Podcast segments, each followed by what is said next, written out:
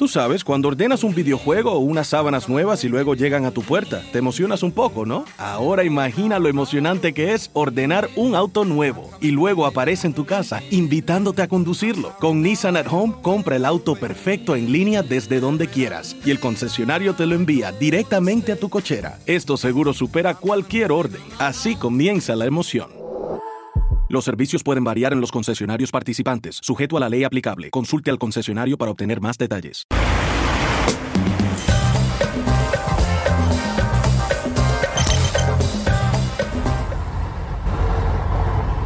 Boa noite, boa noite! Sejam todas bem-vindas ao programa Papo Reto, um novo formato com muita tecnologia. Esse que é mais uma célula do organismo Fruta Preta. Estamos no ar para todo o planeta pela rede mundial de computadores. Esse programa é uma produção independente e está sendo transmitido pelo canal Fruta Preta e do Poesiato pelo YouTube e pela página do Fruta Preta no Facebook e também pela nossa rede de retransmissores associados, que são eles, o Buraco da Minhoca, Poetizando a Rotina, Poesia Ato, Movimento Extracionista, Xangai Mercado Velho, Galeria Vitória, Quintal da Preta. E aproveito para convidar você a se inscrever no nosso canal do YouTube, a dar aquele joinha, ativar o sininho para não perder nenhum dos nossos programas. E além, é claro, de seguir a nossa página também no Facebook, Portal Fruta Preta, e também no Instagram, arroba Portal Fruta Preta. E também de seguir o nosso convidado, Barbosa Escritor. É... Também aí na tela tá rolando o QR Code com a chave Pix. Também no nosso convidado, que você pode fazer contribuições de qualquer valor para que iniciativas como essa sigam acontecendo. E além disso, você também pode se tornar um financiador do Portal Fruta Preta através do nosso Apoie-se, para que o projeto siga firme e forte. O link corre aí embaixo da tua tela e, por fim, não menos importante, deixe o seu comentário, a sua pergunta aqui no YouTube nas páginas de, de retransmissão, pra, porque a sua participação aqui é fundamental. Para você que está chegando agora e ainda não conhece a nossa programação, o programa Papo Reto traz sempre um bate-papo sobre as diversas faces da poesia, da literatura e de outras linguagens das artes, sempre de cunho social e político. E no programa de hoje, vamos falar mais uma vez do poder da palavra, da poesia, da literatura, dos livros. E para trocar essa ideia com a gente, hoje eu tenho a honra de estar recebendo o nosso Dostoiévski da Quebrada, Wesley Barbosa, que é autor do Diabo na Mesa dos Fundos, publicado em 2016 pelo Selo Povo, o Capão Redondo, lá com, com o nosso irmão Ferrez. Publicou em 2020 Parágrafos Fúnebres pela editora Ficções. E este ano irá lançar o seu terceiro livro, ele vai contar daqui a pouco para gente com mais detalhes. Seja bem-vindo, Wesley. Boa noite. Boa noite a todos. É, queria ter, né, um, só um pouquinho do talento do Dostoiévski, que me dera, né? Ah, você é humilde. Valeu pelo convite, obrigadão. Eu é que agradeço, é uma honra estar com você, meu irmão. Muito obrigado por estar aqui com a gente. Você é muito querido, viu? Você é muito querido. Eu quero começar perguntando para você, é, Wesley, é, quando, como e para que você começou a a trabalhar com a literatura? Beleza, Jamilo. É, então, eu passei a escrever logo quando eu comecei a ler, né? Eu comecei a ler bastante, né? Já na no ensino médio, né? Eu já tinha esse costume da leitura. E aí eu fui conhecendo vários autores, né? É, então estava lendo nessa época Jorge Amado, Clarice Lispector. E aí eu comecei a ter vontade de escrever as minhas próprias histórias. O meu primeiro livro publicado foi em 2016, né, que é O Diabo na Mesa dos Fundos. Mas antes de, de, é, dessa publicação, eu já andava com os rascunhos no bolso, mostrava para as pessoas. E aí eu sempre tive esse sonho de um dia publicar um livro, né, em formato físico, né? Só que eu não sabia como, né, então. E aí eu comecei a pesquisar, a ver. E aí esse primeiro livro saiu pela editora Selo Povo, né, que, que é uma editora que tem no Capão Redondo, do Ferrez, que já publicou vários outros autores, né, da Bahia, de São Paulo, é, acho que até de Minas Gerais, se eu, não, se eu não me engano. E aí, quando eu conheci o Ferrez, eu falei para ele que eu escrevia contos, né? E aí ele se interessou em ler e eu comecei a mandar uns textos para ele, até que ele falou que queria publicar o meu livro. E aí de lá para cá eu sigo sempre indo nos, né, no caso antes da pandemia, nas feiras literárias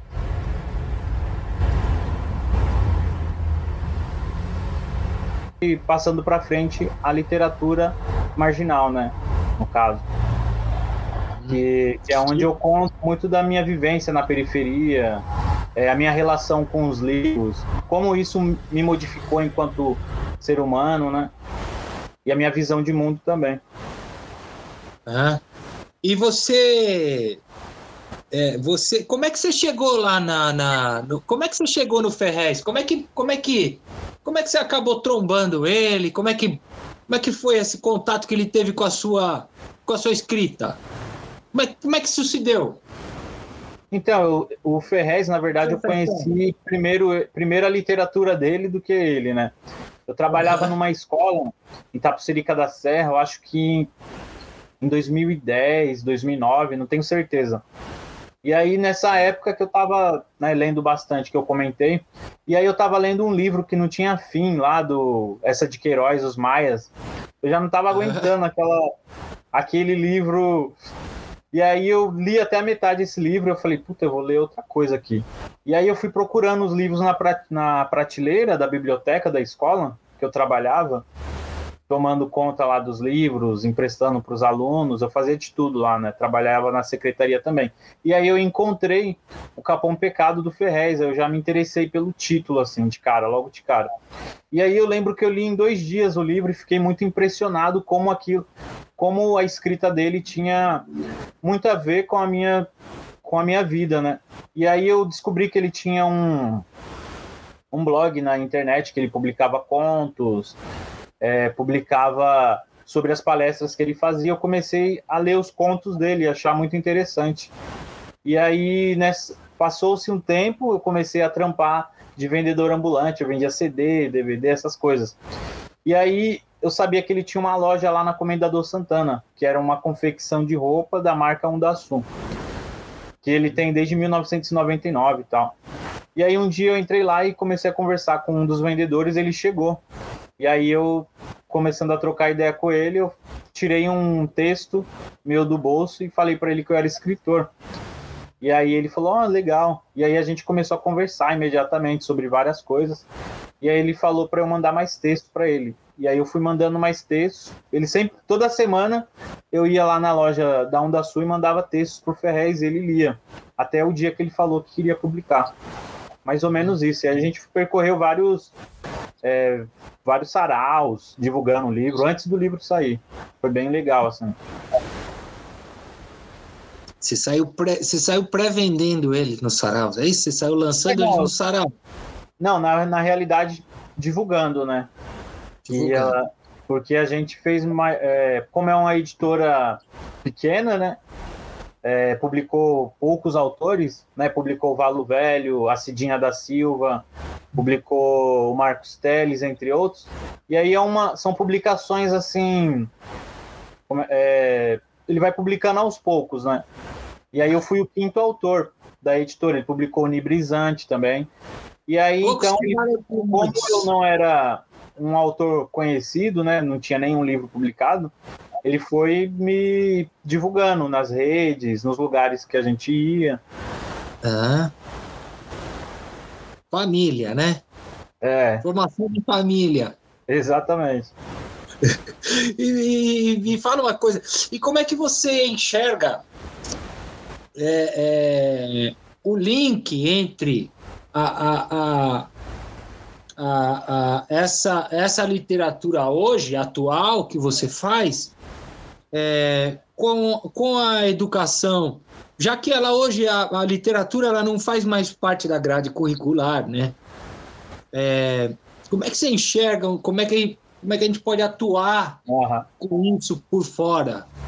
Cara, eu acho que a, a literatura, a literatura proveniente da, das periferias, hoje ela tem um papel fundamental na vida de alguém que nunca lê um livro. Porque alguém que nunca, uma pessoa que nunca teve contato com literatura, ela pode ter contato com livros num sarau, no sarau do, da Coperifa, no sarau sobrenome Liberdade. E além disso, ela vai ter contato com a realidade dela. Então, isso é fundamental. O livro, quando o livro é um espelho, né, quando a pessoa lê aquilo que tem a ver com ela, é mais é uma coisa assim até mais palatável, né? A pessoa tem mais vontade de ler. Por isso que eu falei quando eu estava lendo essa de Queiroz, eu não tinha muito a ver com aquele universo, apesar de eu achar muito legal é, a forma como ele escreve, aprender. É importante você aprender novas palavras, mas até então eu não, entendeu? É legal quando Sim. o livro é um espelho. Então é fundamental na vida de uma pessoa ela poder ler um livro que tem a ver com a realidade dela e a partir daquilo ela expandir a mente dela para a literatura, né? A literatura Sim. tem esse fica papel. Mais fácil, fica mais fácil dela se encontrar, né? Wesley? Exatamente. Tanto que quando eu escrevo, eu sempre busco eu sempre busco falar de livros. Eu acho muito legal ler livros que falam de livros. Aham. Sim. Isso, isso é muito bom. Isso é muito bom.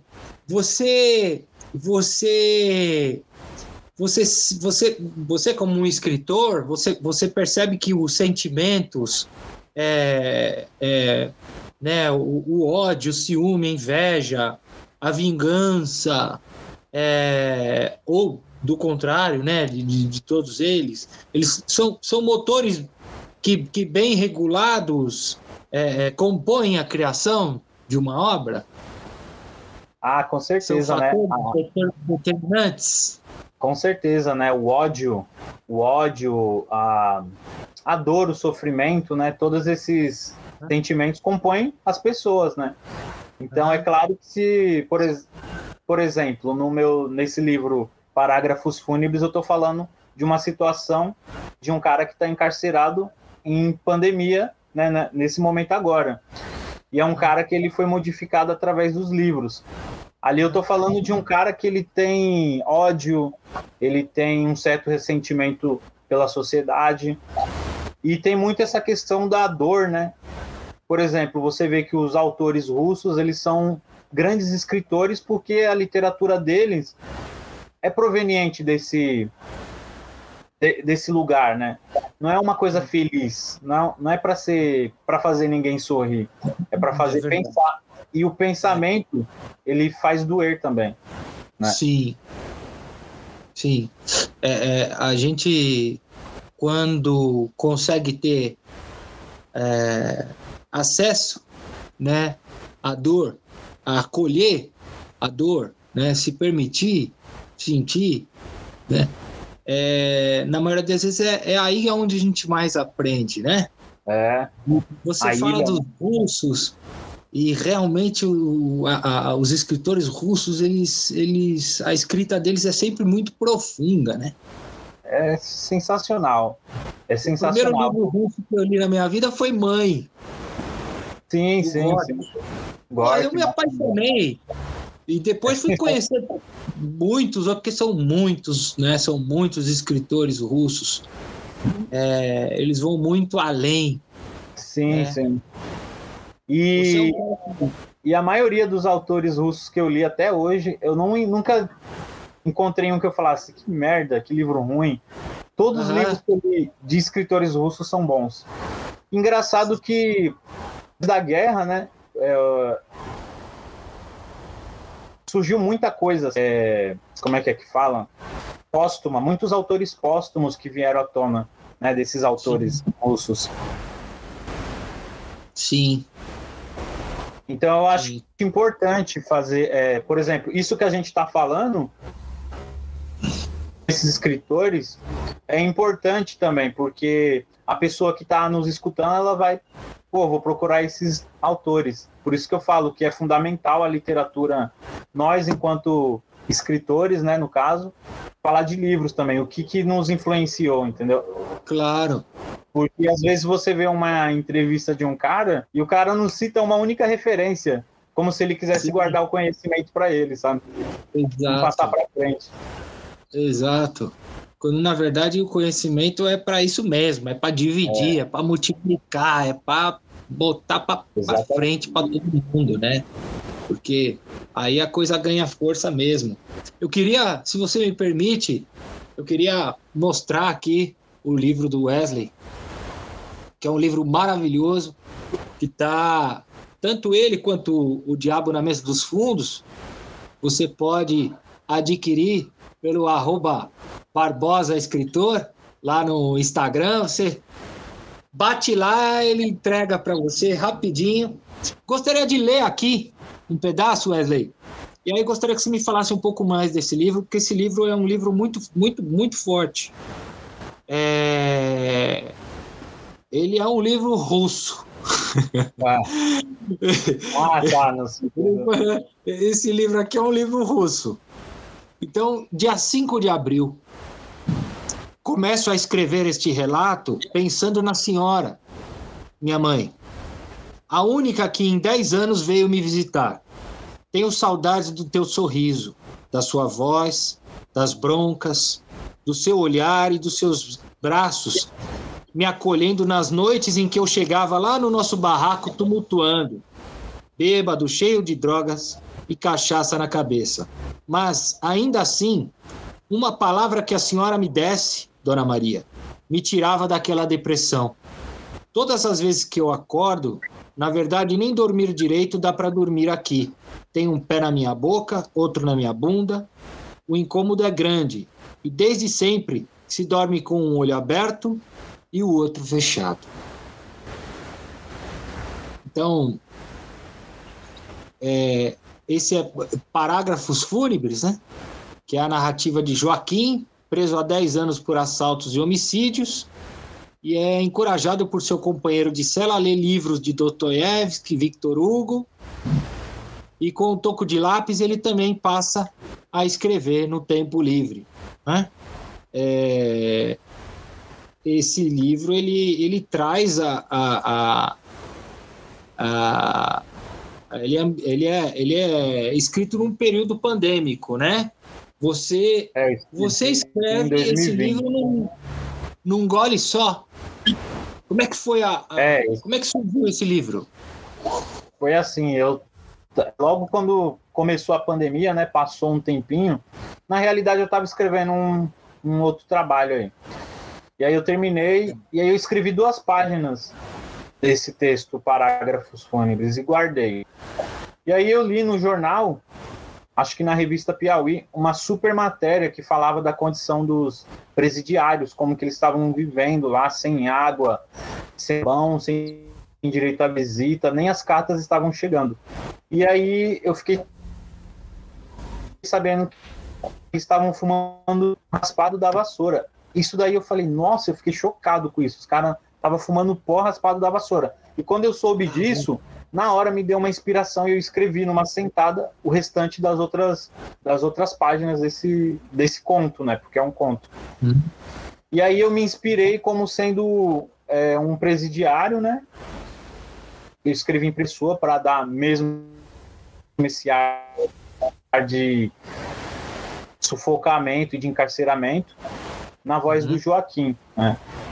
Então é um conto que ele surgiu no período pan da pandemia, mas ele também é como se fosse um, um folhetim de guerra contra o governo instaurado do Jair Bolsonaro, né? Uhum. Que belo folhetim. Essa metáfora do que a gente está vivendo também.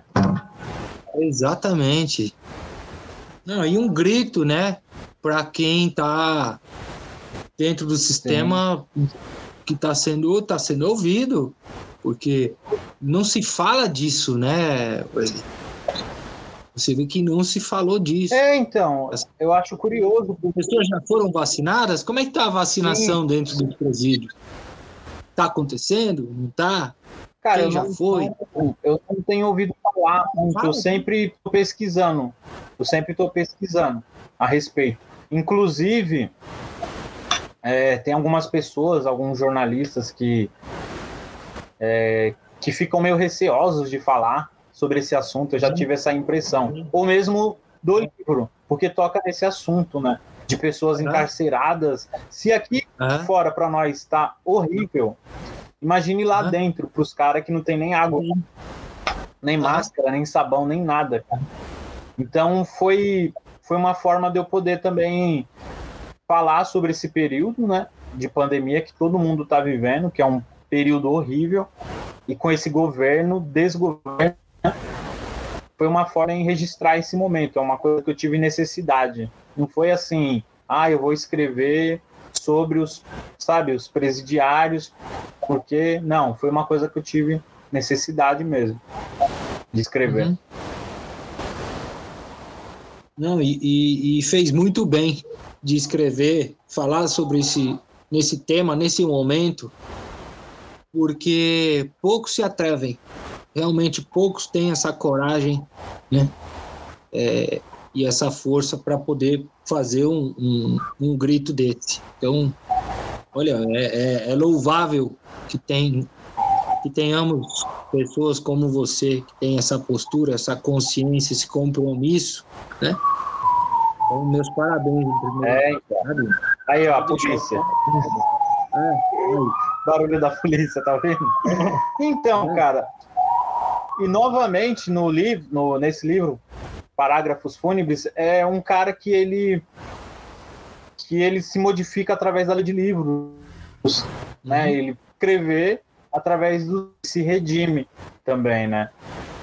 É, fiapo, o fiapo de esperança que ele tenta se agarrar são nas obras literárias que ele lê, né? Sim.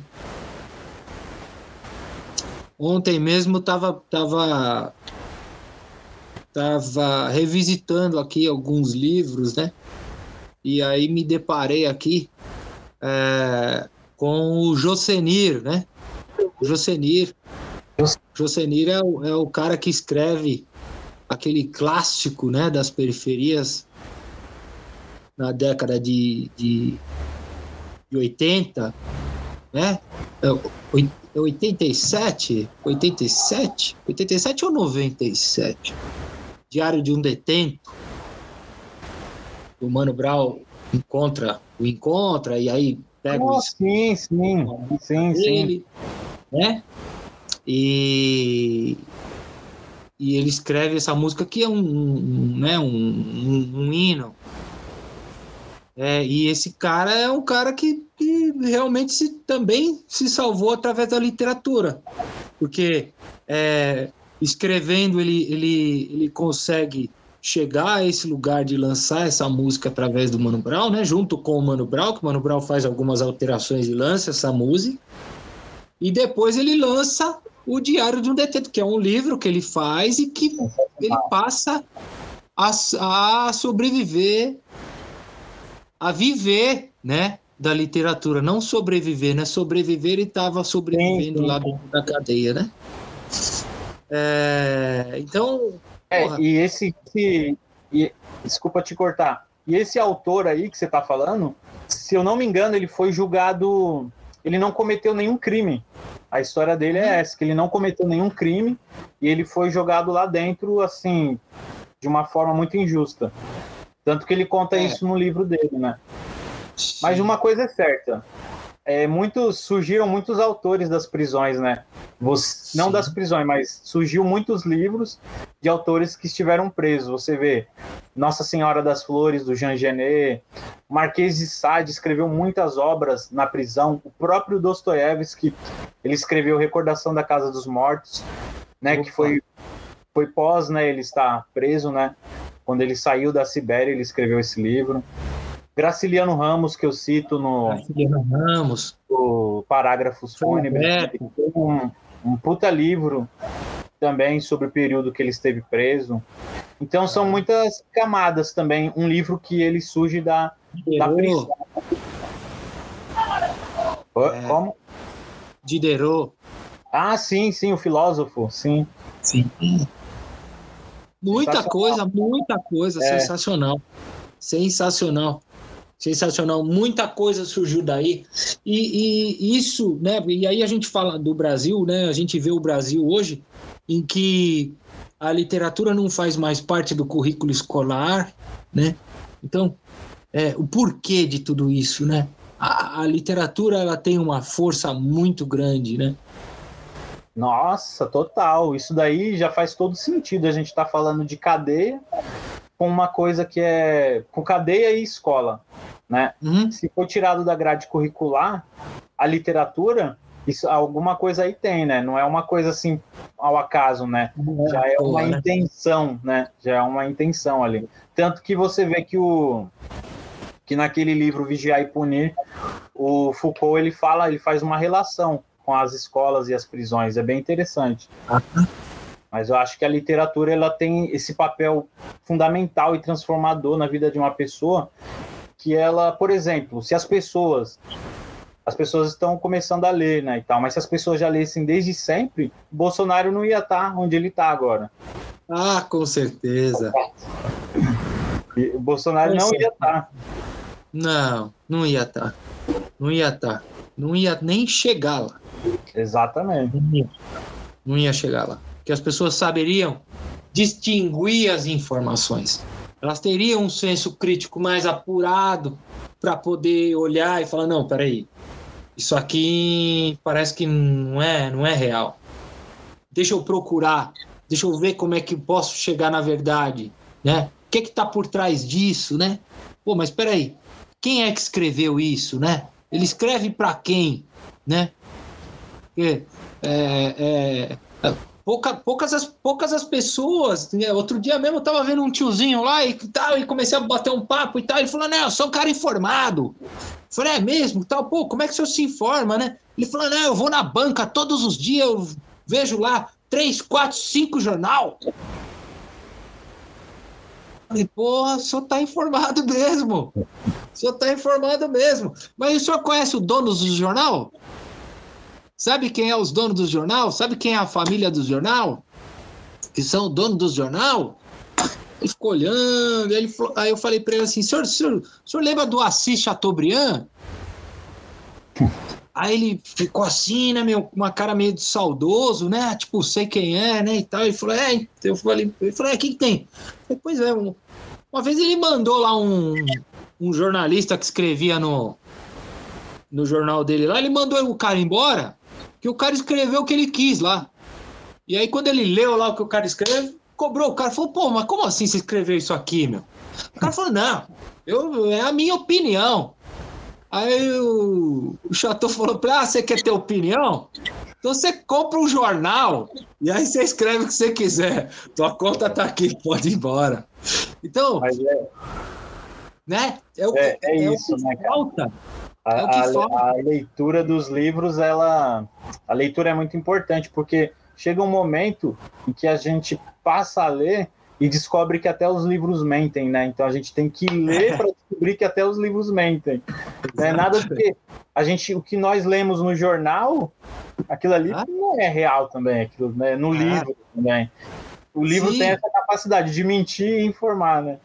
Sim, Sim. E, e, veja bem, e tanto um quanto o outro, porque no jornal você vai pegar coisa séria ali também. Você sim, vai pegar sim. coisa que realmente é, né?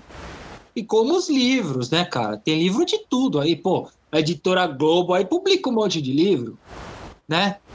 Sim. É, tem lá a história do Brasil, lá não contada, como é que é? Tipo, é... Mas é, é legal. É, é, é curioso tocar nesse assunto porque você vê, né? A Bíblia, por exemplo. Na, ah. num, num, dado momento, a Bíblia ela é um, uma ferramenta de manipulação de massas desde sempre, né? Então você vê os ingleses na época tal, eles tiveram sua própria Bíblia. Os franceses tiveram sua própria Bíblia. Cada um traduziu a seu bel prazer. Seu então, bem, é. um país que tem que tem a base a, a base como a leitura, a filosofia, o conhecimento, é um país que vai vai ser um bom país, né? Vai ser um país evoluído. Não vai ser um país que vai deixar qualquer imbecil assumir a cadeira da presidência, né? É um país em que as pessoas vão ser mais ter mais senso crítico, né? Sim, com certeza. Você você fala muito bem do, dos livros, né? É, é, eu tenho aqui uma pergunta de um de um de um, de um querido que gosta muito do seu trabalho e mandou uma pergunta aqui. Mário, manda aí. Fala, Wesley. Ah, o Marião, o Marião é zica. Então, o. Bortoloto. Bortoloto, Bortoloto é foda. O Balzac, eu comecei a ler Balzac já quando eu tinha uns 16 anos, por aí. E aí eu comecei. O que me. Por que, que eu comecei a ler vários livros dele? Porque eu fiquei muito intrigado que a comédia humana era um único livro que. Por exemplo, A Mulher de 30 Anos é um livro e O Pai Gorriot é outro livro e os personagens se cruzam nas histórias, eles se encontram. E aí, num outro livro, num conto, um cara vai passar e vai cumprimentar apenas com um aceno de mão. Eu acho isso incrível. Uhum. E recentemente eu li a, a biografia do Honoré de Balzac, escrita pelo Stephen Zweig, e eu fiquei mais intrigado ainda. E eu vejo uma conexão, sim, no, no, entre o Júlio Verne e o Balzac, de certa forma, porque tem aventura nos livros do Balzac e tem aventuras no livro do Júlio Verne. O Correio do Kizar, né, o, o Miguel Strogoff, que é um livro sensacional, assim, que eu li ele e fiquei... Até hoje eu tenho essa... A, a lembrança do personagem, das peripécias dele pela pela França, os vários lugares por onde ele passou, né? E ele tem uma coleção né? O, o Mário Bortolotto falou que leu tudo. O Júlio Verne ele tem uma coleção chamada Viagens Maravilhosas a Países Conhecidos, a Mundos Desconhecidos e Mundos Conhecidos. E aí, na época da escola, eu ficava devorando também esses livros do Júlio Verne. Uhum. Mas eles são de períodos diferentes, né? A, conexão que eu vejo é essa, é a questão da, das viagens, né? Você vê, na Mulher de 30 anos, ele tem uma, uma coisa de viagem de navio no meio do livro. No Júlio Verne tem a viagem, né, do... Né, em vários então, pontos, romances. É, vários, né? O Júlio viaja, né? Demais, é, viaja. É, ele é um puta cientista, né? É, cara, é, é. Escreve muito, muito mesmo, né? Eu tenho aqui mais uma pergunta. Tenho quatro perguntas especiais aqui que nos foram enviadas. Eu tenho aqui a próxima, Cristina Judá. Manda a sua pergunta aí, Cristina. que ótimo. Olá, Wesley e Celso, tudo bom? Eu gostaria de saber como que esse momento político atual tem se manifestado na sua literatura, tem aparecido na sua criação literária. Se você, como escritor, tem sentido vontade de retratar esse momento histórico, político, e se no momento você está com algum projeto em andamento também relacionado a esse tema. Um grande beijo e sucesso! Valeu, Cristina ajudar, gente boa. Cara, é o, o que eu que nem eu tava falando, né? O Parágrafos Fúnebres é um que inclusive o Mário Bortolotto fez o, o prefácio, né? Que ele faz uma pequena apresentação muito foda. É esse esse livro aí é o que eu quis retratar a, que eu tive a necessidade, no caso, né, de falar sobre esse momento de pandemia, né? Tanto que o diretor do presídio é meio que o Bolsonaro, né? É como se fosse é. Jair Bolsonaro. E eu tô com um outro livro, que é um, na verdade, eu tô fazendo uma coleção de livros de bolso, e eu tô com outro que, chamado Relato de um Desgraçado Sem Endereço Fixo, que vai sair pela editora Ficções. A gente já está editando ele e vai ficar nesse formato de bolso mesmo. E vem, vem para quando esse livro? Esse livro vem para esse ano ainda. Esse ano? Para esse ano ainda. Você já está num pré-lançamento, então? É, então, tá terminando. Tô, a gente está trabalhando a, a capa, a diagramação, tá? Estamos ah. trabalhando nisso ainda, mas daqui a pouco ele está nas ruas aí.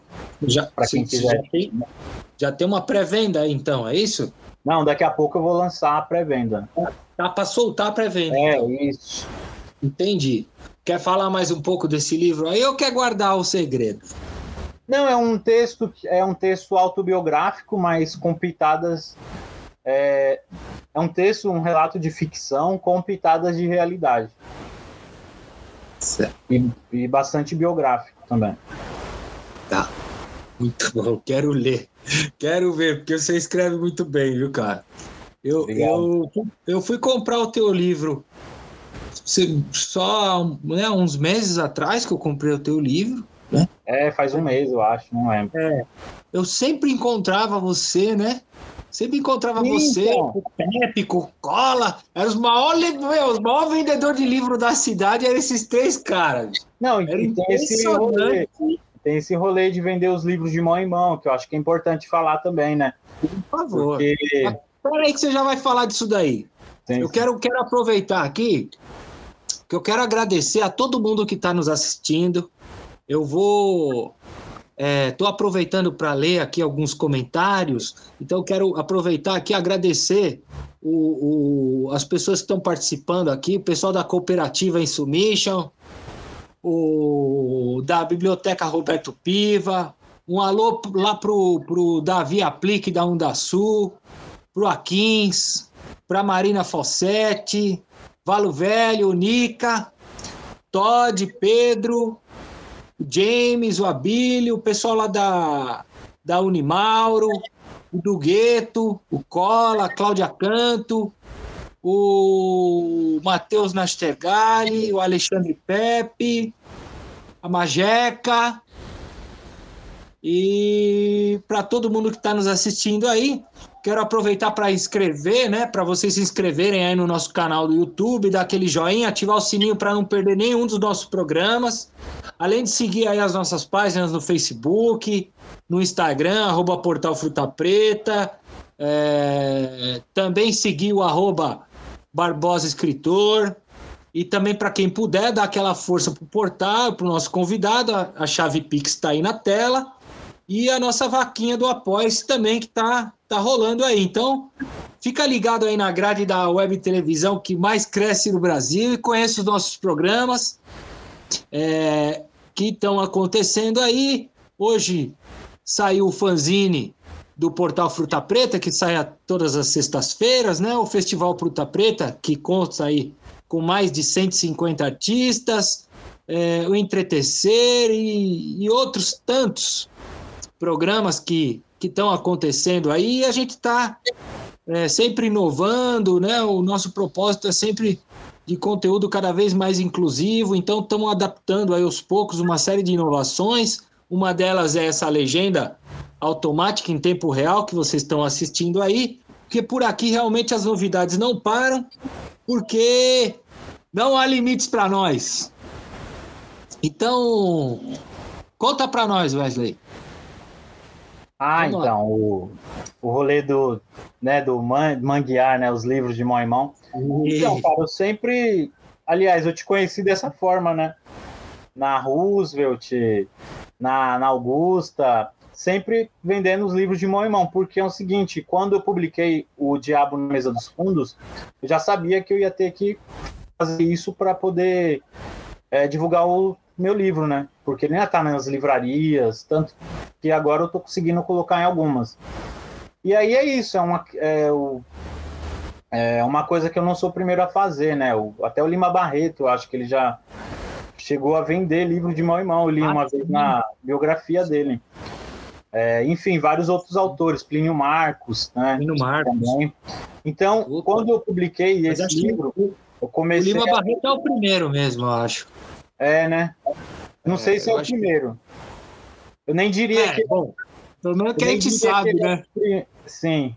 Eu nem diria que ele é o primeiro, porque tem os. Tem aqui o Cordel, né?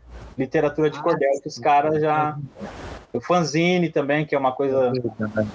E aí eu comecei a, a ir para vários saraus. Dos saraus eu ia para os teatros é, na Roosevelt, que nem eu falei, e vendendo de mão em mão. Dessa forma, eu já acho que já vendi mais de 3 mil livros. Só dessa forma. E com, como veio a pandemia, né? Agora eu tô só enviando por correio mesmo. Tá vendendo ah. bem também. Eu tenho uma pergunta aqui de um, de um, de um irmão nosso que eu acho que ela casa muito bem aqui com o que a gente está falando agora. Alexandre Pepe. Solta a voz aí, Alexandre Pepe. Boa noite, Jamelo. Boa noite, Wesley. Ixi, tá mudo. É, eu queria saber aí, Jamelão, queria que o Wesley me respondesse qual que é o papel hoje do escritor, do escritor preto na literatura comercial, que é a literatura que a gente tem aí, né? A literatura atual através do sistema da literatura, mercado de livrarias e tal. Queria que o Wesley me respondesse qual que é a diferença do, do escritor preto, como que tem sido o papel dele atuando na literatura comercial e qual que é, e qual que é o papel do escritor preto marginal e como que esse escritor preto marginal tem atuado na rua. Porque a gente sabe, né, mano? Eu, Wesley, aí um galera que vende livro na rua, a gente sabe como que é às vezes você tem que esperar vender o primeiro livro para poder comer o primeiro PF, tá ligado? O primeiro prato feito. Então eu queria que o Wesley me me discorresse um pouco sobre essa distinção aí, tá ligado? De como que é o escritor preto hoje no mercado literário tradicional que a gente tem aí, que é o sistema, e como que é um escritor preto marginal periférico. Um abraço, Rapa. Salve, Alexandre Pérez. Bom, cara, eu acho que o papel do escritor preto é, que não está numa grande editora e de um autor que está numa grande editora, também preto, é, é a mesma função, que é a função de militar pela palavra. A diferença é que o cara está tendo uma distribuição maior, né, nesse sentido, né, que nem ele mesmo falou que às vezes um cara que publicou independente, como é o meu caso, às vezes ele para ele vender 10 livros é muito difícil, apesar de que muita gente que eu conheço vende muito livro assim de forma mas a relação é a mesma, é a relação de militar através das palavras, apesar que tem muita por exemplo, no caso o Prep fez uma provocação, né, também que tem muita gente, muitos autores que estão em livraria, em editoras comerciais que não tem essa esse viés mais engajado na questão antirracista, né? Eu acho que isso é importante também, né? A gente ter esse engajamento antirracista enquanto autor, né? Estando dentro de uma grande editora ou fora.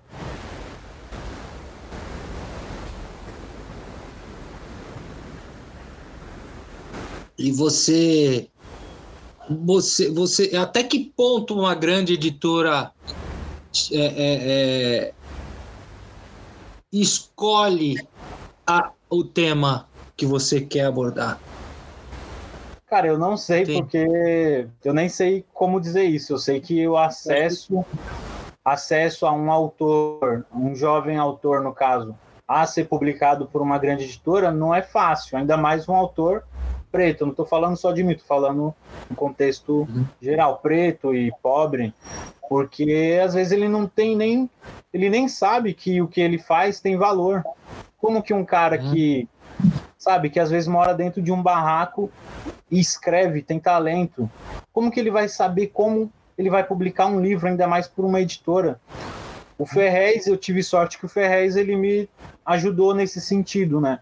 Ele viu ali algum talento em mim e quis apostar em mim, entendeu? Nesse sentido. Mas tem muitos autores que nem isso tem, porque não tem ninguém perto para falar, ó, oh, é esse o caminho aqui.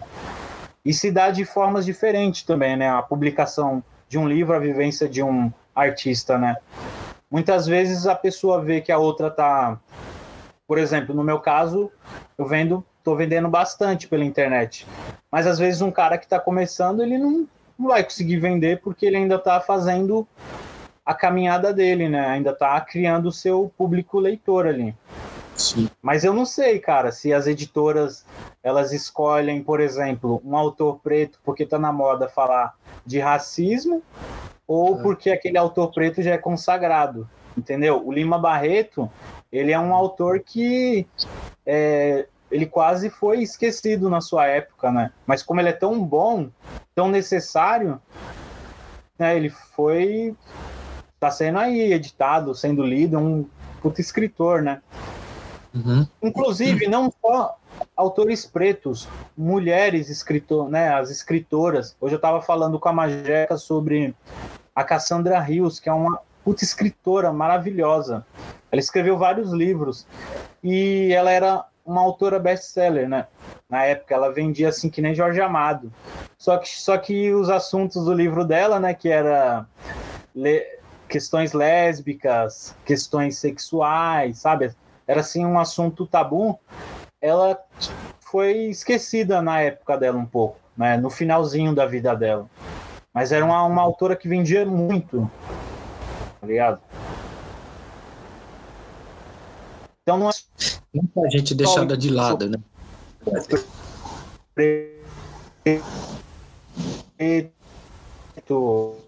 É, às vezes é. é travou, não. Agora voltou. Voltou. Voltou. Bom, vamos aproveitar então e eu quero ouvir aqui a pergunta, mais uma pergunta aqui do nosso querido Matheus! Ah. Solta a voz aí, Matheus Nastergaile. Querido.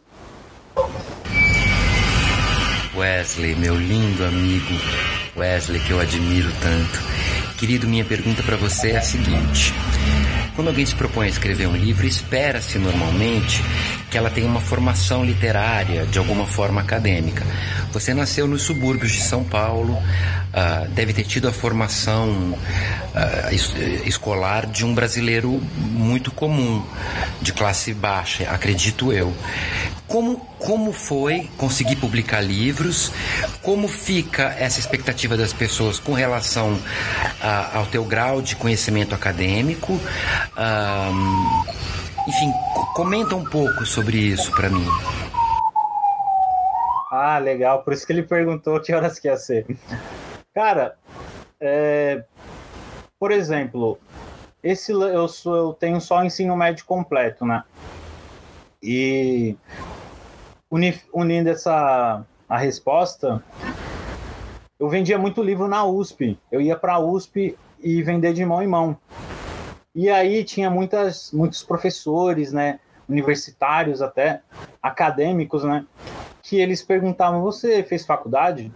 Falei: "Não, eu sou só estudei até o ensino médio completo mesmo." E aí eu via que eles tinham um certo preconceito pelo fato de eu não ter concluído, não ter feito um ensino superior. Eu acho que é um pouco mal visto entre a, sabe, os acadêmicos, autores que não tiveram uma formação universitária, mas na verdade um escritor ele não precisa ter uma formação universitária para ser um escritor. A faculdade ela não vai ensinar você a escrever, né? Tanto que o que forma um autor é as leituras, é as vivências dele, né? as coisas por, por pelas quais ele passou. E tem muitos caras, muitos autores. Por exemplo, Machado de Assis. Machado de Assis ele é um autodidata. É o, é o cara que né, inaugurou a Academia Brasileira de Letras. Hum.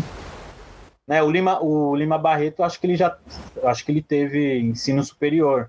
Mas aí já é outra questão, né? Pelo fato dele ser preto, ele sofria preconceitos. Mas é isso, eu acho que tem preconceito por parte da academia, assim, um cara que é um escritor é, e, não, e não tem ensino superior. E é pobre, porque tem essa visão classista também. Não só a questão de você ser preto, né? Mas a, questão de você ser da classe de onde você veio, né?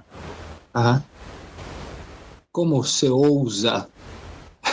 É, exatamente. Por exemplo, uma coisa que eu queria fazer, comentar aqui, que eu até lembrei agora, que é o caso da Carolina de Jesus. Aham. Quando ela escreveu lá, o jornalista identificou que ela escrevia bem lá e, e editaram o livro dela e publicou e fez todo esse estardalhaço. E ela era bonitinha até o momento em que ela era uma preta favelada que publicou um livro. E aí, quando uhum. ela estava bem, né, assim, bem vestida, escritora, ela já não era mais interessante. Tem essa uhum. questão também, né, de ser uma coisa interessante aos olhos deles, uhum. quando você está naquela situação e publica livro. Mas quando você sai daquela situação, né, porque o livro ele tem esse poder também, né? De fazer com que a gente atravesse barreiras, nos tirar da miséria, não só da miséria intelectual, né? Mas da miséria social também, né? Às vezes, né? Te alça a outros, outros patamares, né? É. A outros lugares, a outros encontros, a outras rodas, né? Caramba, você convidou um monte de gente para fazer perguntas mesmo, hein? Porra, e olha, foi todo mundo tão gentil, tão maravilhoso. É, é, as pessoas gostam muito de você. Você, você é uma pessoa muito querida. Tem uma pergunta no chat. Quais as, quais as referências de escritores e escritoras pretas que você tem Estão ah, me perguntando no chat aqui, Wesley. Sim, legal. Ah, tem vários, né? Que nem eu falei, o Lima Barreto, a própria Carolina, a Conceição Evaristo, que é uma grande escritora. Tem vários, tem. Né, tem um monte que eu estou pesquisando agora também, de autoras, pre, de autoras, por exemplo, tem a Monique Malcher, que ela escreveu um livro de contos chamado Flor de Gume, ela é uma excelente contista. A própria Cristina Judar também, que publicou recentemente um romance, Elas Marchavam Sob o Sol. E eu estou lendo o livro dela, 8 do 7. Então são vários, vários autores. E, e autores que eu estou descobrindo ainda, né? E como é que você enxerga essa cena? Como? E como é que você vê a cena hoje, a cena atual hoje, dessa literatura atual, que é a literatura que se faz hoje a partir da periferia, como é que você está como é, como é que você tá vendo essa cena assim, como é que ela está se movimentando? Cara eu acho como que, é? que a literatura que tem sido feita na, a partir das periferias é a melhor coisa que tem acontecido nos últimos anos. Porque por exemplo a gente pensa na classe média. A classe média eu vejo assim que está meio cansada, é sempre as mesmas histórias. Tem muitos autores bons assim, só que é aquela mesma coisa. E a periferia, ela tem muito aquilo que a gente estava falando dos escritores russos. É muito aquela dor também. Não estou falando que tudo que vem da periferia é bom, né? É. Do, da mesma forma que nem tudo que vem da classe média é bom, da periferia também. Mas tem muitos é. autores sensacionais. Então, eu tô vendo que tá crescendo assim uma coisa, um burburinho assim, sabe? E isso é muito bom, cara, porque como eu disse no começo, o livro ele é um espelho, né? A gente tem que se sentir como se a gente estivesse olhando para nós quando estamos lendo aquele livro. Então tem mais gente produzindo a partir da periferia e está modificando assim. Tá acontecendo, né? Veio, vieram os saraus, os poetas a partir dos saraus, as autos, autopublicação, as editoras independentes, né? Autores independentes. Eu acho que está sendo positivo tudo isso. E ainda mais agora também, com a pandemia, as pessoas entenderam que elas não conseguem viver sem escritores, sem os artistas, né? Sem dúvida. Sem dúvida. Sem dúvida. Wesley, é, nós é, agora já estamos aqui nos encaminhando para o final do nosso programa. Eu gostaria de agradecer novamente a todos que estão nos assistindo, é, aos amigos que nos enviaram as perguntas, gentilmente, muito obrigado. É, eu quero convidar a todos a, a, a se inscrever no, no, nos nossos canais, para não perder nenhum dos nossos programas, né? curtir as nossas páginas no Facebook, no Instagram, seguir lá o arroba Barbosa Escritor, garante lá os seus livros, fica de olho nos próximos trabalhos, conheça os trabalhos que, que o Wesley já realizou, leia parágrafos fúnebres, Diabo na mesa dos fundos. E para comprar, estão me perguntando aqui no chat, para comprar os livros do Wesley, você pode procurá-lo diretamente lá no Instagram, que é o arroba Barbosa Escritor, e lá você manda um salve para ele direto lá que ele te atende rapidinho já faz o Pix, manda o endereço que em dois, três dias já está na tua casa, porque o menino é rápido, trabalha, viu? Aí, aí trabalha bonito, viu? Bom, eu quero é, aproveitar. Pode falar. Tem que ripar, né? Inclusive, tem esse, os, eu quero agradecer as perguntas às pessoas que estão assistindo. Eu fiquei impressionado assim com, com as pessoas que fizeram as perguntas e dizer que também o, o, o Mário Bortolotto também, ele tá, tá lá com os livros dele, a Cristina Judar também, o Alexandre Pepe, todos eles também estão enviando os livros dele também, que são bem importantes né, na literatura. Sim, agradecer muito também a, a, a, a, todos eles, né, por, por terem participado aí gentilmente do nosso programa, é, o Mário, o Pepe, a Judá, o Matheus, querido. Muito obrigado, viu, a vocês. E tem alguma pergunta que eu não fiz para você e que você gostaria que eu fizesse? Ou se você tem alguma consideração final, fique à vontade, que o programa é livre. Cara, eu acho que é isso. Eu quero agradecer novamente aí ao convite, às pessoas que participaram e as que estão assistindo. Eu acho que é isso. É importante a gente ter esse empoderamento, falar de livros, né? Da, da nossa literatura que está sendo produzida na periferia e bola para frente. Né? Através dos livros a gente não vai colocar mais demônios na, na cadeira presidencial, né? É isso aí, Wesley. Vamos batalhar. Vamos multiplicar. Vamos botar os saraus cada vez mais para funcionar, mais gente para escrever, para ler, porque é só é só pela leitura, pela educação é que nós vamos encontrar a nossa salvação. Muito obrigado, Wesley, obrigado. pela participação. Quero agradecer a todos que estiveram conosco até agora quem participou do nosso chat, quem mandou as suas perguntas.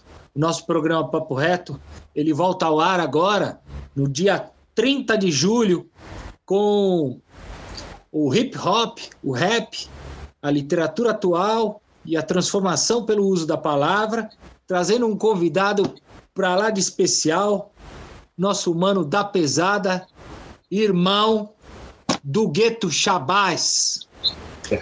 Quem puder, Fique em casa, mantenha o distanciamento social, use máscara, respirem e amem. E até o nosso programa do dia 30 de julho com do Gueto Chabás. Protejam-se e até já. Hello, Discover here to explain our cash back match. Here's how it works. We give you cash back for using your Discover card on the things you were going to buy anyway. Then we match that cash back in your first year. And that's why we call it Cashback Match. Now to recap and say cashback one more time. We match all the cash back you've earned at the end of your first year automatically. Discover. Exceptionally common sense. Learn more at discover.com slash match. Limitations apply.